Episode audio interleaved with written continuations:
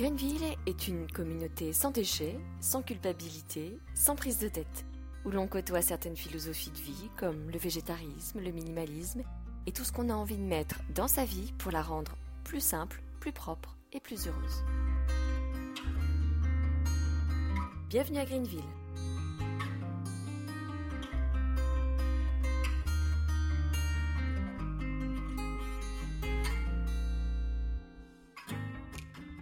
La simplicité volontaire et le minimalisme sont des modes de vie qui consistent à vivre en consommant moins, à moins s'encombrer de choses matérielles et à savoir se contenter de ce que l'on a.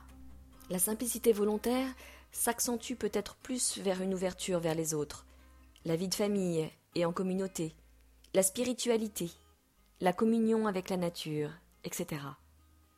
Avec la simplicité volontaire, il y a un intérêt pour l'écologie, en limitant sa consommation dans le but de sauvegarder les ressources naturelles. Quelqu'un de minimaliste peut vivre dans un appartement vide de meubles et de décorations et manger des plats préparés sous emballage plastique. Le minimaliste va mettre au cœur de sa vie les valeurs qui comptent pour lui, mais qui ne sont pas forcément écologiques ou zéro déchet. Mais nous sommes d'accord. Quelque part, le minimaliste, en consommant moins et en se concentrant sur son entourage, touche du doigt la simplicité volontaire. Ces deux modes de vie sont étroitement liés. Pourquoi décide-t-on de vouloir devenir minimaliste ou adepte de la simplicité volontaire? Vous souhaitez faire des économies, ou bien peut-être vous recentrer sur les gens qui vous entourent et avec lesquels vous ne passez pas suffisamment de temps, ou encore parce que vous en avez marre de vous sentir manipulé ou harcelé par la société de consommation. Vous vous sentez étouffé par les pages de publicité à la télévision, les infos en continu, les promotions à chaque coin de rue. Vous vous sentez oppressé dans votre maison ou votre appartement, vous avez envie d'alléger vos pièces et de vous réapproprier l'espace. Ou enfin parce que vous avez toujours été sensible au courant artistique des années 60 et le Bauhaus. Il y a tout un tas d'avantages à choisir et à mettre en place la simplicité volontaire et le minimalisme dans sa vie.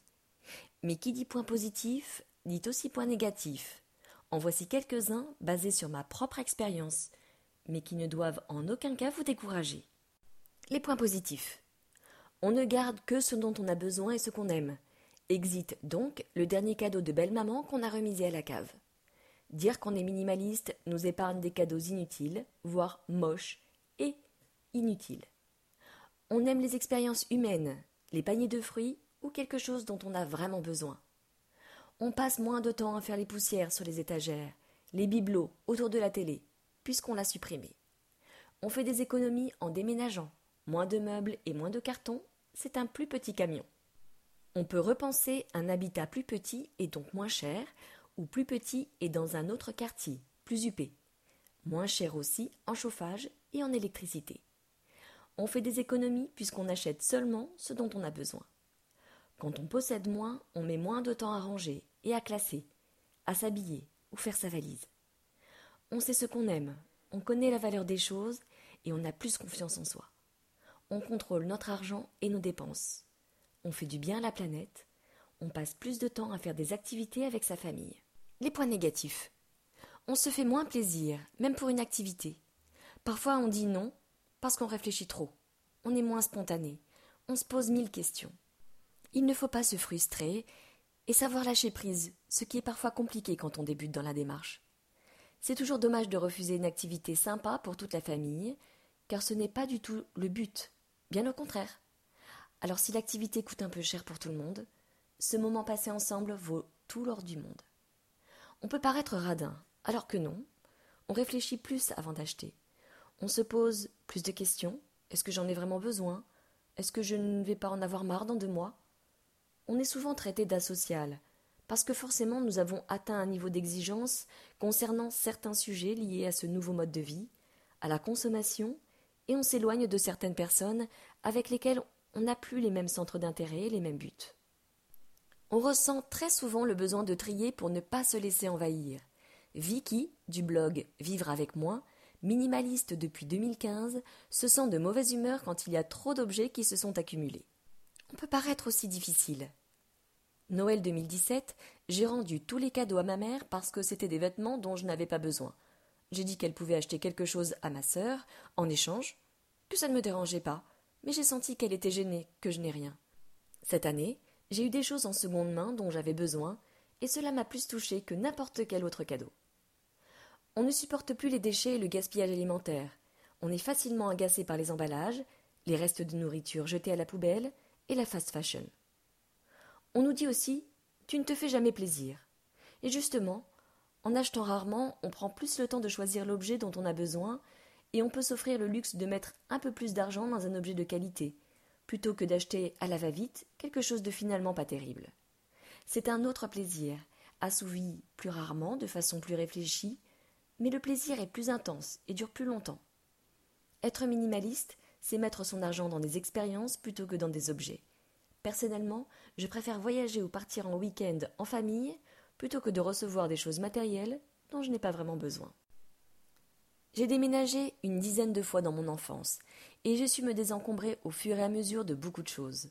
J'en avais tellement marre de faire les cartons que je décidai de mettre au recyclage et donner aux associations pour avoir moins de choses à emballer la fois suivante.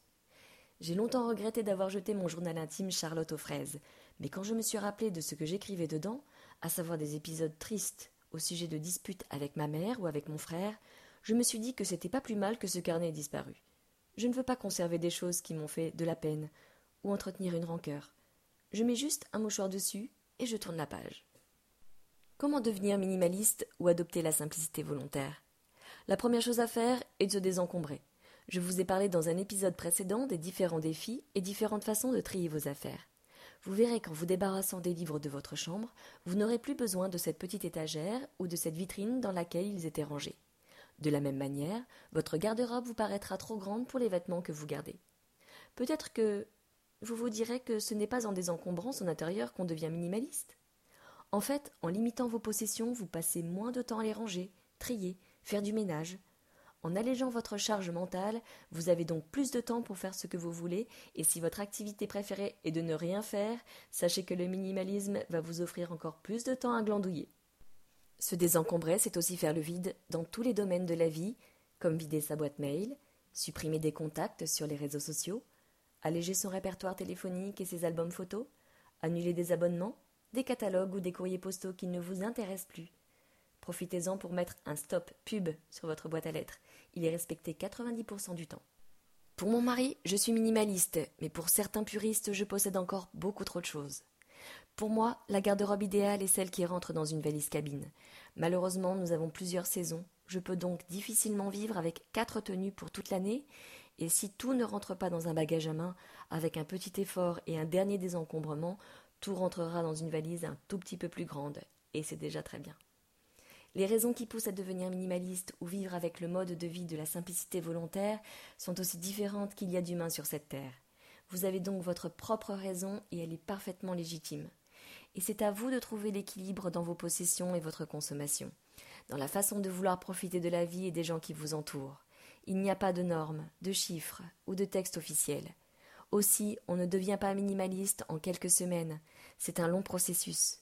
Faites-vous confiance et soyez patient. Mais rappelez-vous de ceci.